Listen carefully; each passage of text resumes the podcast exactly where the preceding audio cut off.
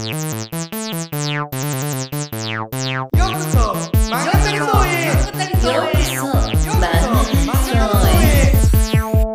こそ漫画たりそうへ。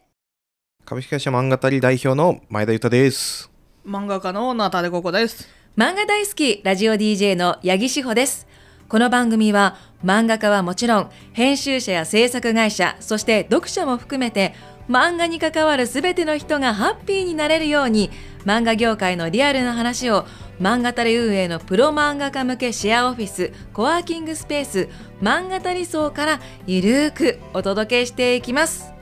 さて今回はこの漫画たりそうラジオに念願の初ゲストが来ました!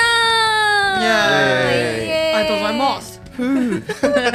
ありがとうございます。ということで早速自己紹介お願いします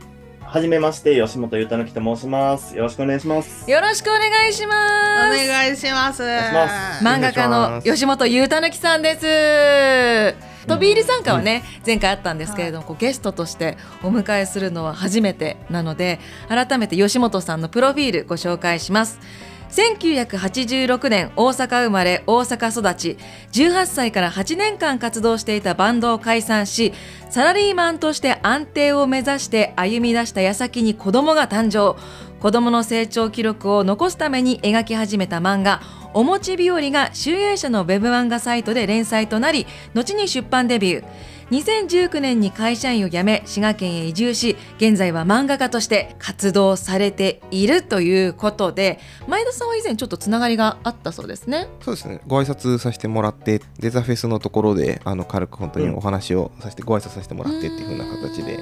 うんまあけどなんか本当にゆっくりと腰を据えて、すごくあの話させてもらうのちょっと初めてになるのかなと思っていて、今日楽しみです。あ、こちらこそ楽しみです。初めてお話しするのでみんなちょっとこう緊張感が漂ってるんです確かに。ということで吉本さんにねいろいろと質問をさせていただきたいなというふうに思っているんですがあの先ほどプロフィールご紹介したんですけれどバンドマン会社員を経ての漫画家デビューっていうねちょっとこう珍しい経歴かなっていうふうに思うんですけど、はいうん。そもそも漫画を描き始めたきっかけって何なんですか？一応バンドをその26歳までやってて、で、解散した後に、ずっとバンドを応援してきてくれた人たちに向けて何か、まあ辞めた後も、バンドを辞めた後も、何かこう発信というかメッセージみたいなの届けられたらいいなと思ってて、で、SNS はやってたんですけど、うん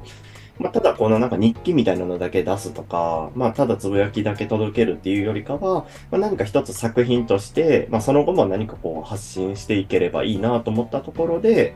ブログをやり始めたんです。えで、最初はもう文章だけだったんですけど、本当にまあ日記みたいなブログだったんですけど、だんだんなんかそれをまあまあもっとどうしたら読んでもらえるようになるかなとか、音楽で応援してくれてた人たちじゃなくて、まあもっと新しくたくさん知ってもらうためにはっていうので、その日記の中に挿絵を入れたりとか、日記を漫画にしたりっていうのがきっかけでした。絵はもともと勉強されてたんですか、いえ、してないです。小学校の時にもう友達と自由帳に書いてたぐらいでした。うん。へー音楽やってる人で、まあ、絵もうまいってうん。なんか才能あふれますね。いやいやいや全然全然です。バンドマン時代からこの吉本裕太きっていう名前だったんですか、あ、違います。違います。えーとなんかこの絵を描き始めた時に、はいまああの、自分を覚えてもらいやすくするために、このなんかペペンネームというか、ゆうたのきっていう名前をつけて、まあ似顔絵のアイコンとして、たぬきを描いたっていうのが始まりです。ああのもしバンドマン時代からあの吉本さんのことを応援している方がいたら、あ名前途中で変わったんだみたいな感じなんですかね、いや、そうです。な何が起きたんやっていう感じだと思います。こう音楽やりつつ漫画描いてらっしゃる方っているんですかね？珍しいかなと思うんですけど音楽やってた人がバンドやってた人がっていうのがこうバンドと漫画はちょっと確かに距離感あるかもしれないですね。なんかうん夏さんいます？知り合いでなんか。なんかそのギターうまいとかそんぐらいですね。はそうですよね。趣味で音楽も好きでいうん。っていう漫画家さんはいると思うんですけれども、なかなかあんまり聞かないですよね。そうですね。なんか。本格的に音楽活動されててそこから漫画家になるっていうのはなかなか珍しいなんかゴリゴリに音楽上手い人なんか宗龍先生ぐらいしか思いつかないですけどね。こういうのがいいのなんかね宗龍先生とかもうギターゴリゴリにアップしてそうなんですね。めちゃくちゃ上手いですけれども、だからかなり珍しいか、ね、キャリアといいますか、チャレンジでいらっしゃるのかなっていうのは思いますね。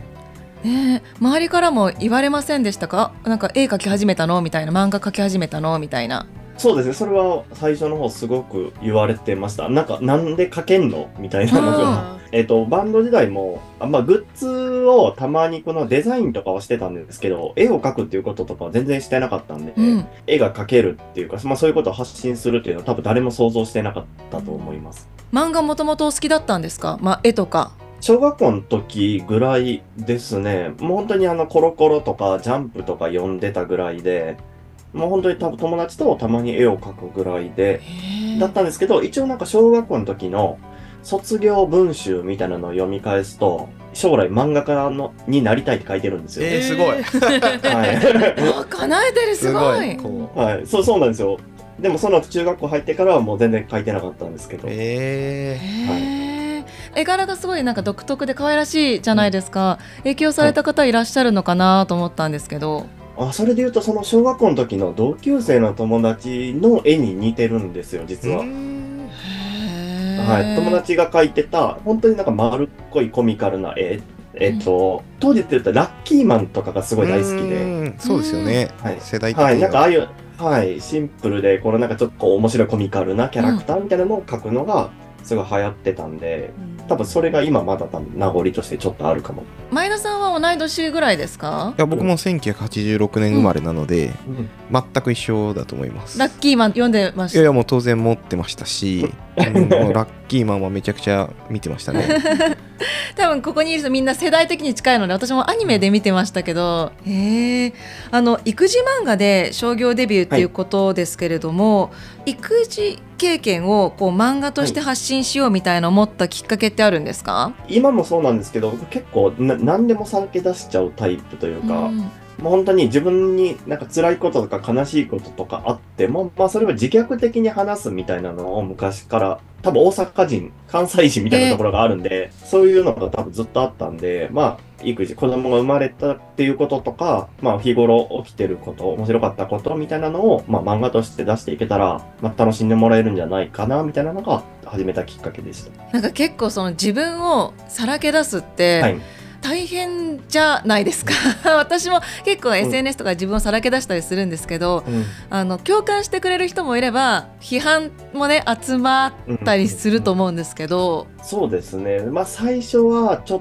と辛いところもありますね。やっぱ実実際に起きたこととかを書いて、うん。まあそれをこうなんかな、なんでそんなことするんだみたいなこととか言われると、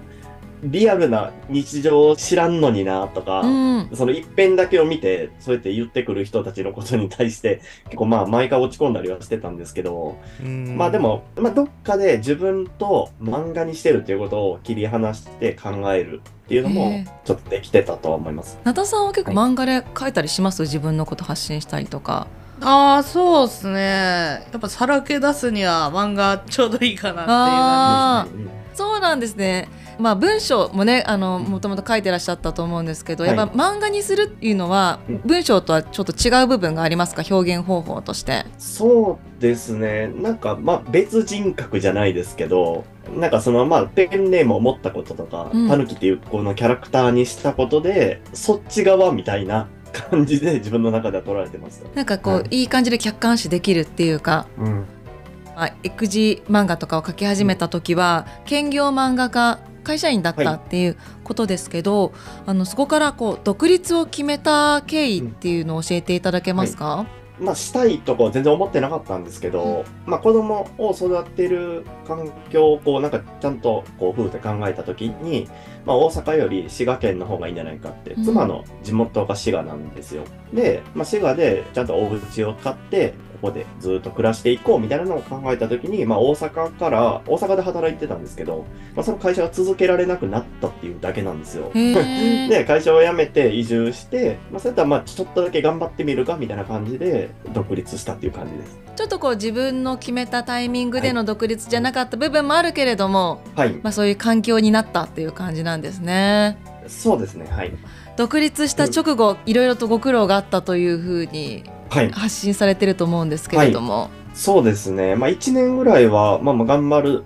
頑張るぞみたいな感じで、まあ全然やれてたんですけど、うんまあ1年後にコロナが流行った時だったんですよ。あで、まあ、ね、そのタイミングで、まあその家のローンとかもあるし、子供が3人目が生まれるみたいなタイミングだった時に、僕が受けてる仕事の9割が企業案件っていう、まあプロモーション漫画とかを書いてるんですけど、うん。まあ、当時その、えー緊急事態宣言みたいなのが出始めた時に、その企業案件が軒並み中止になったんですうよ。ん。で、全部収入がなくなるみたいな時期があって、まあ、その時はさすがにこのなんか焦りとか不安と、まあ、あとなんか本当になんかこう漫画描いてていいのかみたいなのはすごく悩んだ時期でもありました。え前田さんも独立された時コロナ中ですか？そうですね。法人にする前に活動してたところがちょうど多分同じぐらいで、うん。で法人化したのが2020年1月なんで、うん。あのコロナが、まあ、2月3月ぐらいからすごく広がっていったんで、もう直前に法人化した感じですね。あーまさにね企業案件とか漫画家さんに振ってらっしゃるじゃないですか。コロナの時のご苦労みたいのあったんじゃないですか同じように。やけどめちゃくちゃ同じでやっぱり広告漫画の案件で大手の旅行会社さんからのご依頼があったりもしたんですけどもう当然売り上げは9割減とかになっちゃったってことで、もうキャンセルにさせてくれって言われてえーとか思いながら、うん。やべでっかい案件来たぜとか思ってたのにしょんぼりだけど、まあ、確かに旅行行かねえよなと思ってまあそれはもううん いやもうそうされてくださいっていうふうな話したんでまあ本当にだから、まあ、大変でしたよねってところはすごい思いますね。吉本さんはその大変な状況どういうふうに乗り越えていかれたんですか、そうですね。まあ、乗り越えれたかどうかわかんないですけど、その漫画を読むっていう人自体は多分減らないなと思ったので、企業案件ではなくて、シンプルにこのな漫画としての、まあ、連載とか、まあ、雑雑誌連載だったりとか、メディア連載みたいなのができたらいいなと思って、えっと、そのタイミングで、それまでずっとエッセイ漫画、実際に起きたことを書くエッセイ漫画しか書いてなかったんですけど、はい。そのタイミングで創作漫画っていうものを始めてみたんです。あ自分で物語を作ってっていうのを、そのタイミングで始めて、で、まあ3ヶ月ぐらいはちょっと収入を諦めて、あ、うん、勉強、その創作漫画の作り方を勉強して、で、実際作って、えっ、と、SNS に上げて、作ったんですっていうことを、まあ、僕はこの前まで、えー所属してた株式会社コルクっていう会社の、えっ、と、代表の佐渡島さんに、はいその漫画を送ったんです。読んでくださいって言って送って、まあ、なんで送ったかっていうと、その創作漫画の作り方を勉強したのが、佐渡島さんの YouTube のチャンネルで発信されてるものだったんですよ。で、その中で、まあ、できたら送ってきてくれていいよみたいなことを言ってたんで、うん鵜呑みにして送ったら、そのままなんかこうトントンと話が進んで、コルクに所属っていうことになったんですよ。所属してお仕事になるんですか、所属自体でこのお給料がもらえるとかはないんですけど、まあ、コルクが持ってるこうつながりとかからお仕事をいただいたりとか、まあ、こういう連載してみるみたいなのをお話をもらえたりということがあったので、まあ、それはでも苦しい状況を脱出する、まあ、きっかけにはなってたと思いうます。ーん創作漫画も書きつつ、気にしすぎな人クラブへようこそっていう漫画も、あの出されているじゃないですか、これはい。タイミング的には一緒ぐらいなんですか？えー創作漫画を描き始めて、コルクに、えー、と所属ってなってから2年後ぐらいですね。あ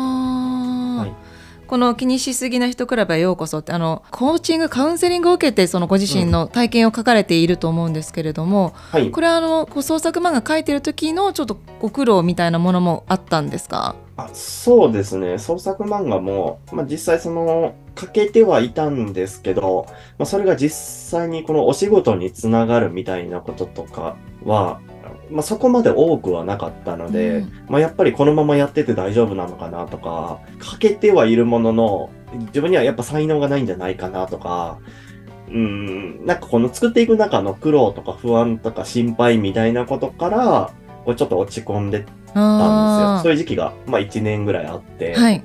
そのタイミングで紹介してもらったコーチングのコーチの方との話の中で、こう得たことを書いてる。結構この本の書籍化とかっていうのはご自身の転機になったりしてますか、そうですね、結構転機にはなってます、なってます。本当に、まあその前の実際コーチングを受けてたっていう時期が、うん。まあ一番大きな転機ではあるんですけど、まあそれをですかね、今まではずっと育児漫画とかを描いてた時って、なんとなくこのなんか自分に対して期待されてるんじゃないかなっていうのがあったんですよ。この人は漫画を上げてくれる人だとか、もっとこの人は漫画を読みたいと思ってもらえてるから、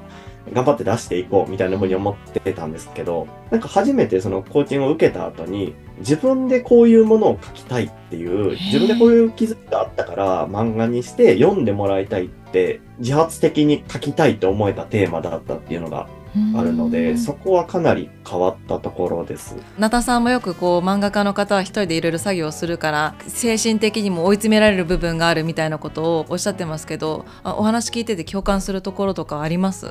ああそうですね。やっぱ生み出す力というか 0から1にするのはすごい大変だと思うんで、うん。その期間にすごい悩むだろうなっていうのがやっぱありますね、うんあとなんかねプレッシャーとかもやっぱりありますもんね。そうですね。ま あ、そしてあうん。今度12月2日新刊「明日死のうと思ってたのに」が発売されますということでおめでとうございます。ありがとうございます。ありがとうございます。ありがとうございます。ありがとうございます。これが創作漫画の単行本化初めてですか、そうですね、初めてです。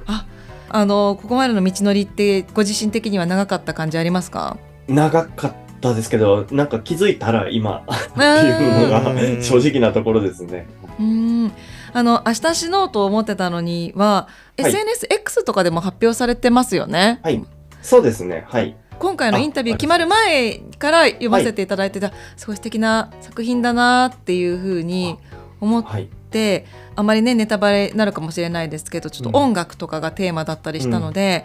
はい。こう吉本さんご自身の実話に基づいてる話もあるのかなと思ったんですけどこれはもううん本当全くオリジナルなんですか、えっ、と、テーマは実際にあったことというか、まあ、本当に死にたいと思った、10代の時にそういう時期があったんですよ。で、その時のこう気持ちをこう思い出しながら書いたっていうのがあるので、まあ、話のこのなんか、なんか真の部分みたいなのは実際にあったことですね。あ多分エッセイとか書いてらっしゃるからなのかわかんないんですがその気持ちがぐっと入り込むような作品だなっていうふうにうん他の作品とかも思ったんですけど、